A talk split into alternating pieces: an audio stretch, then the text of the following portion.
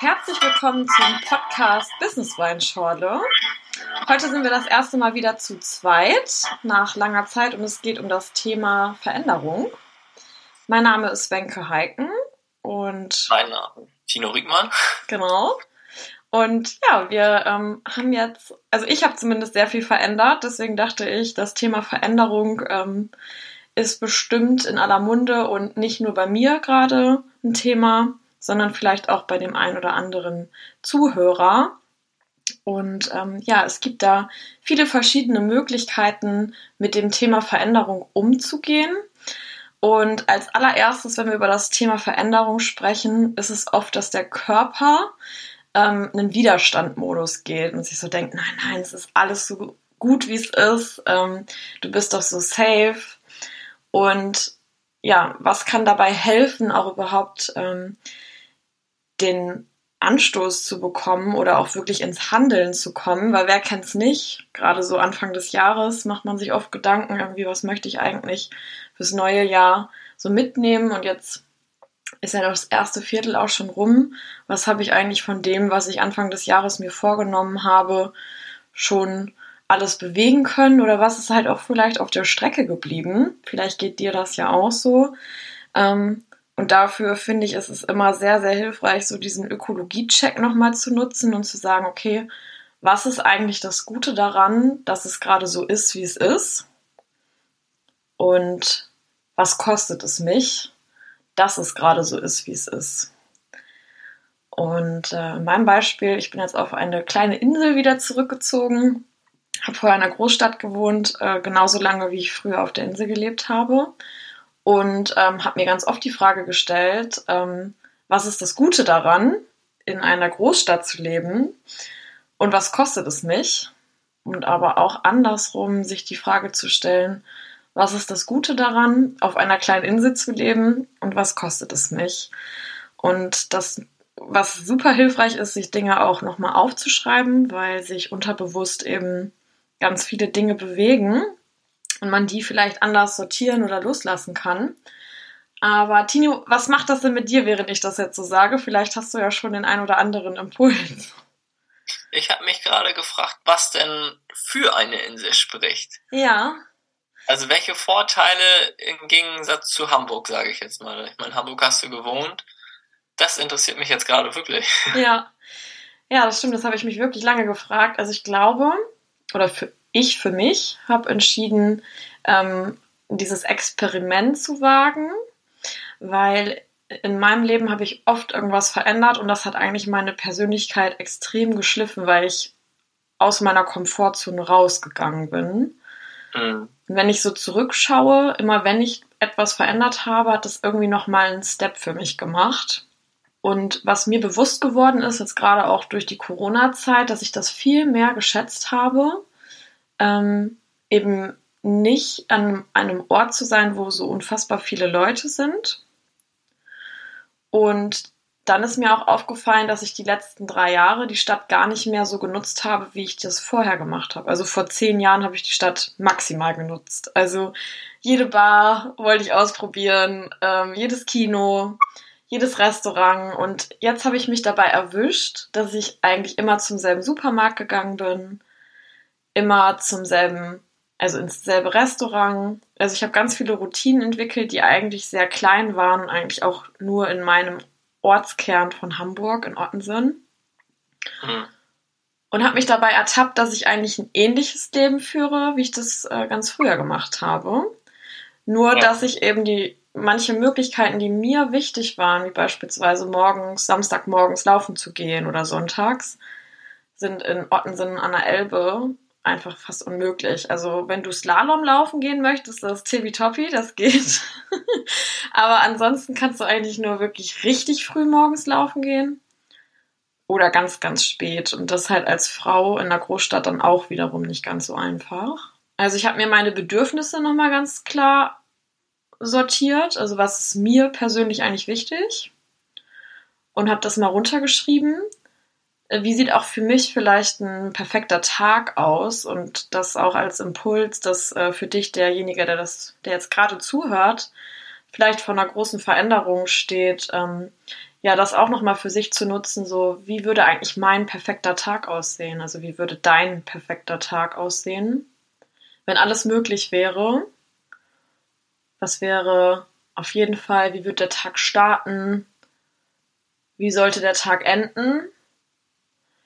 Und auch so im Rückblick auf eine Woche oder einen Monat, was was wäre irgendwie auch ein Highlight? Was könntest du damit verbinden? Und ich habe eine totale Verbindung zum Meer. Das bringt mich extrem runter. Und vielleicht ist das auch klar, weil ich hier groß geworden bin. Ich glaube, dass, ähm, dass man sich das nochmal so bewusst machen kann, auf egal welchem Weg. Also, ob man da mit Menschen drüber spricht, ob man das aufschreibt oder journalt eben täglich, einmal im Monat und wenn man merkt, dass man immer wieder das Gleiche aufschreibt, was einem irgendwie fehlt oder was man sich noch mehr wünscht, dann wird einem das auch schneller bewusst. Ich finde dieses Aufschreiben eigentlich ganz cool, wenn, wenn du es jeden Tag machst, dann hast du es ja innerhalb von einem Jahr 365 Mal aufgeschrieben. Wenn du vielleicht Sachen doppelt aufschreibst, dann bist du irgendwie schon bei über 700 Mal. Ich finde, das ist eigentlich schon krass, wie schnell sich sowas denn summiert doch und wie gut das eigentlich auch für uns ist, wenn wir uns Dinge wirklich mal festhalten. Ja. Deswegen, ich glaube, das ist ein ganz, ganz cooler Tipp, den Wenke eben gegeben hat, dass man sich das wirklich einfach mal ausschreibt. Wie sieht denn eigentlich so ein perfekter Tag für dich aus? Also macht man sich ja selten Gedanken drüber. Man macht sich eher Gedanken drüber, was man eigentlich so gerade nicht haben möchte oder was jetzt gerade doof ist am Tag. Aber wie denn der optimale, perfekte Tag aussieht, da brauchen, glaube ich, viele Menschen wirklich lange, um das denn erstmal so in ihren Worten runterzuschreiben. Ist auch spannend, fällt mir gerade noch was zu ein, was ich in einem Coaching jetzt letztens extrem interessant fand. Und zwar jemand war professioneller Tänzer und war eigentlich immer nur darauf gepolt, ähm, das, was er falsch gemacht hat, zu verbessern. Das heißt, er hat ja, ich sag mal, von den Bewegungseinheiten zu 95 Prozent das richtig gemacht und 5 Prozent war nicht so gut. Mhm. Und eigentlich reden wir nur darüber, was nicht so gut war.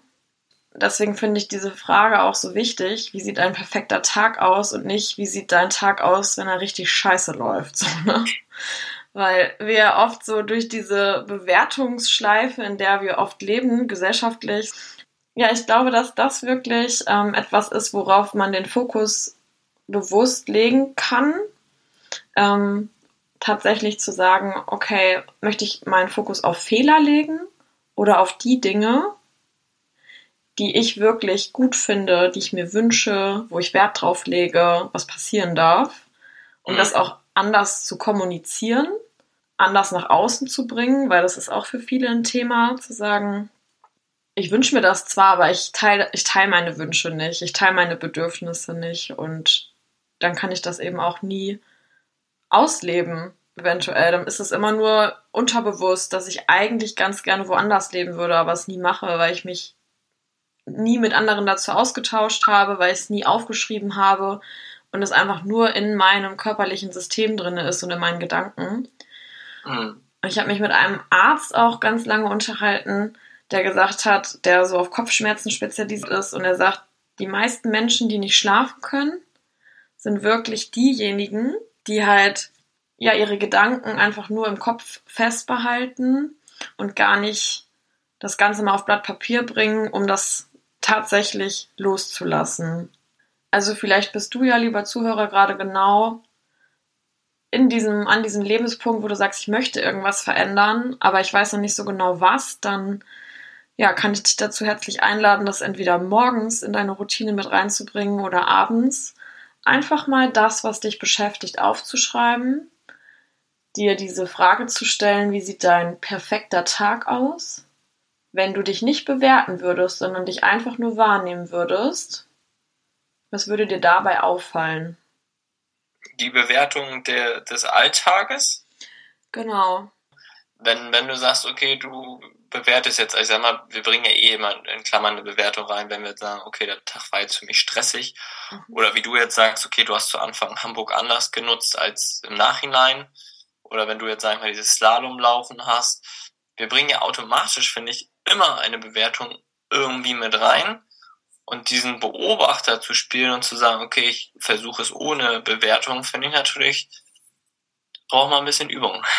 Auf jeden Fall. Und die Frage ist auch, Also wenn ich das, also ich versuche das immer wieder auch mich daran zu erinnern, eben nicht zu bewerten, weil ich finde das so nützlich in jeglicher Situation, ob das beruflich ist, privat, ähm, nicht zu sagen, ja, ich bewerte das als negativ, weil oft ist es ja auch nur die Brille, die ich eben aufhabe, aus den Erfahrungen, die ich gesammelt habe, wo ich irgendwie denke, oh nein, nee, nee, das mache ich lieber nicht nochmal so oder ja, wieso, das ist doch schon immer gut gegangen.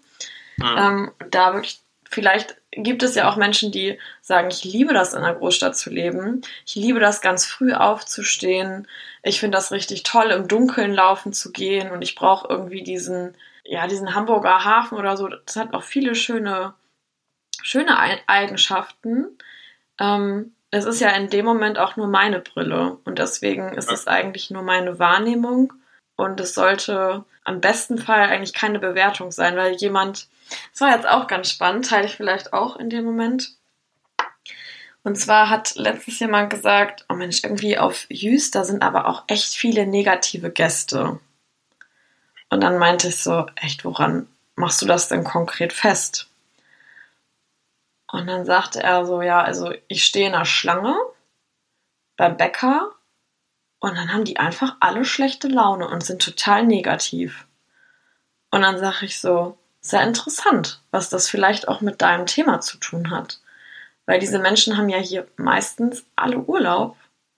Vielleicht freuen die sich ja auch total auf ihre Brötchen, dass sie mit ihrer Familie endlich Zeit haben, dass sie nachher zum Strand gehen können, dass sie einfach mal ein Buch lesen können. Das heißt, wir projizieren ja schon Gedanken anderer Menschen und bewerten die, ohne dass wir wissen, was diese Menschen eigentlich denken und was hat das vielleicht auch mit unserem Tag zu tun, wie unser Tag gelaufen ist oder die letzten Tage. Vielleicht waren die besonders anstrengend und ich hatte viele Kunden, die irgendwie nicht nett waren in der Kommunikation. Kann ja sein. Mhm. Und deswegen diese Wahrnehmung, Bewertungsswitch, den finde ich ultra spannend. Auf jeden Fall. Musst aber auch so ein bisschen üben. Voll, ja.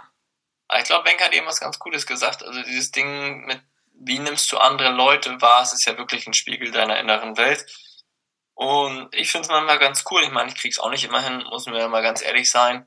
Manchmal hat man ja selber mal so einen schlechten Tag oder man wird halt auch mal von anderen Gästen einfach so ein bisschen doof angemacht im Restaurant, sage ich jetzt mal bei uns. Und da kannst du dann in dem Moment kannst du wirklich beweisen, wer du bist.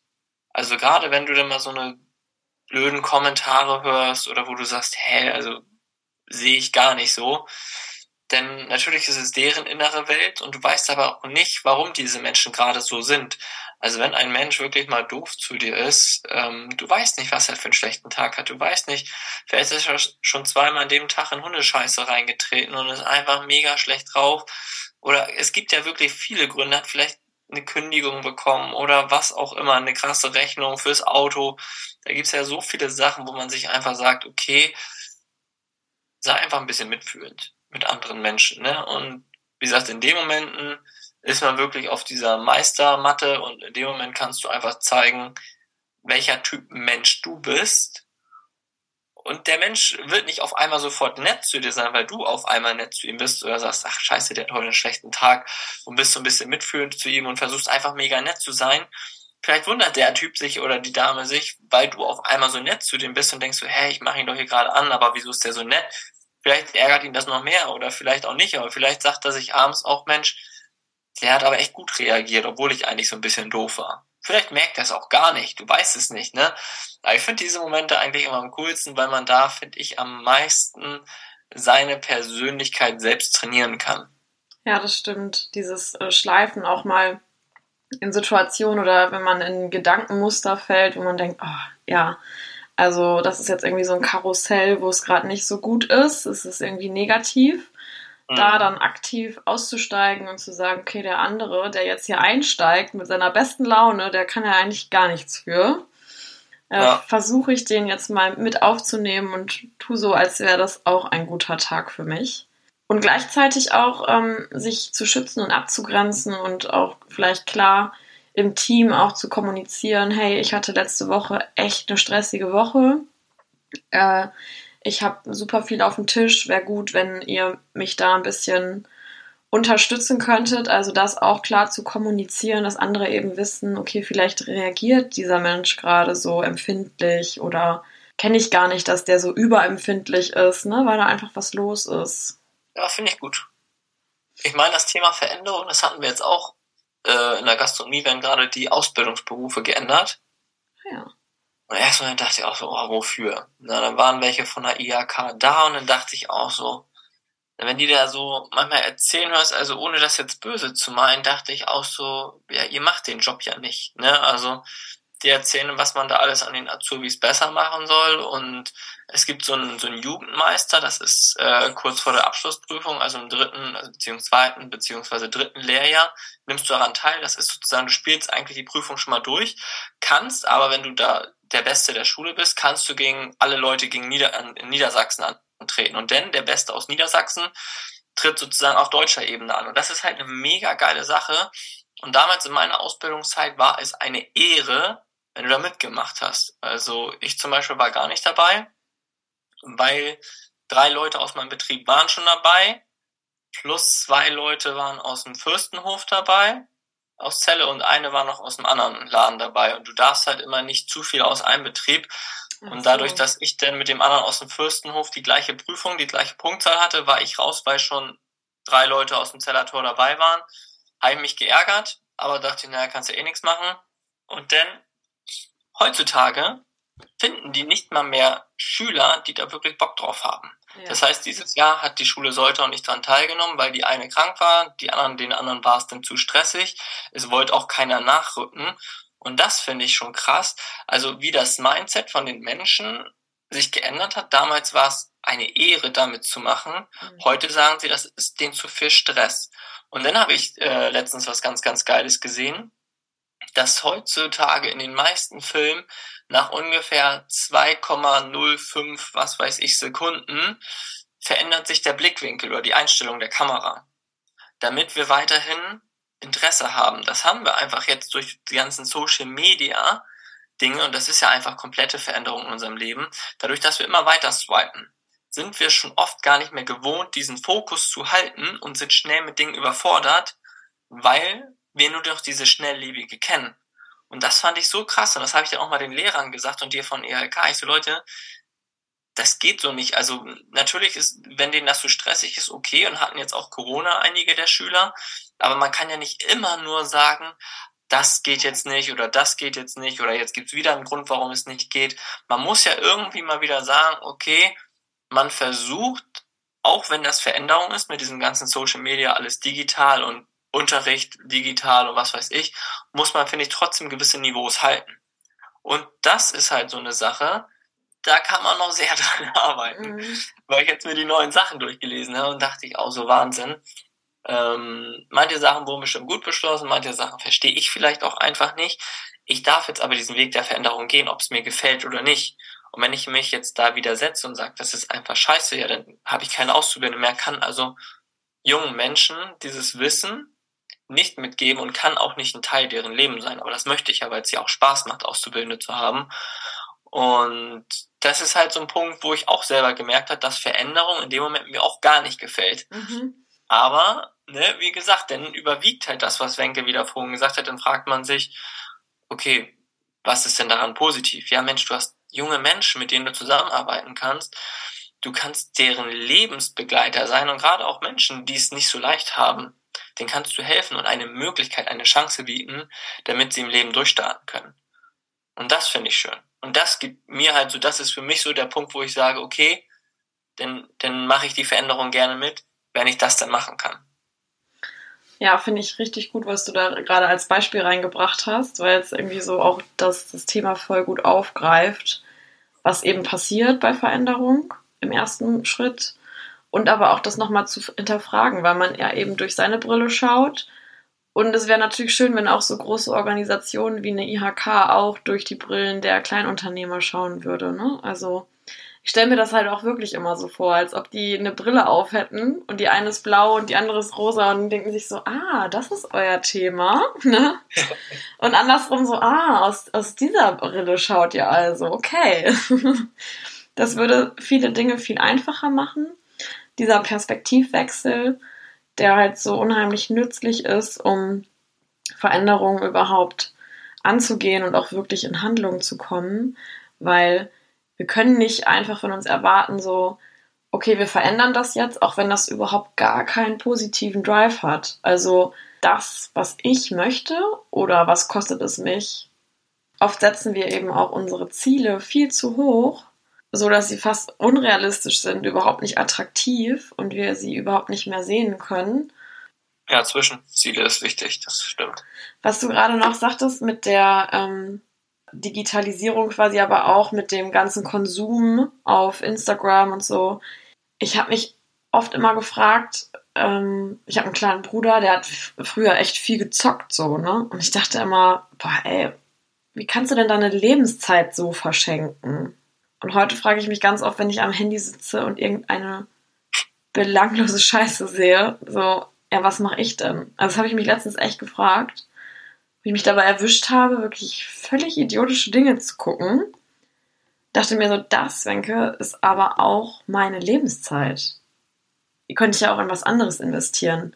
In irgendein Buch, wo ich ganz genau weiß, das ist ein Thema, was mich extrem interessiert, das bringt mich weiter. Das war super spannend. Wir sind jetzt ja umgezogen und der Fernseher ging nicht. Wie viel Zeit wir bitte haben, wenn wir nicht abends noch einen Film oder eine Doku oder so gucken, wie, über was für Dinge man vielleicht auch spricht oder wie viele Seiten man mehr im Buch liest. Also, das fand ich jetzt auch nochmal ganz spannend. Das habe ich für mich auf jeden Fall mitgenommen.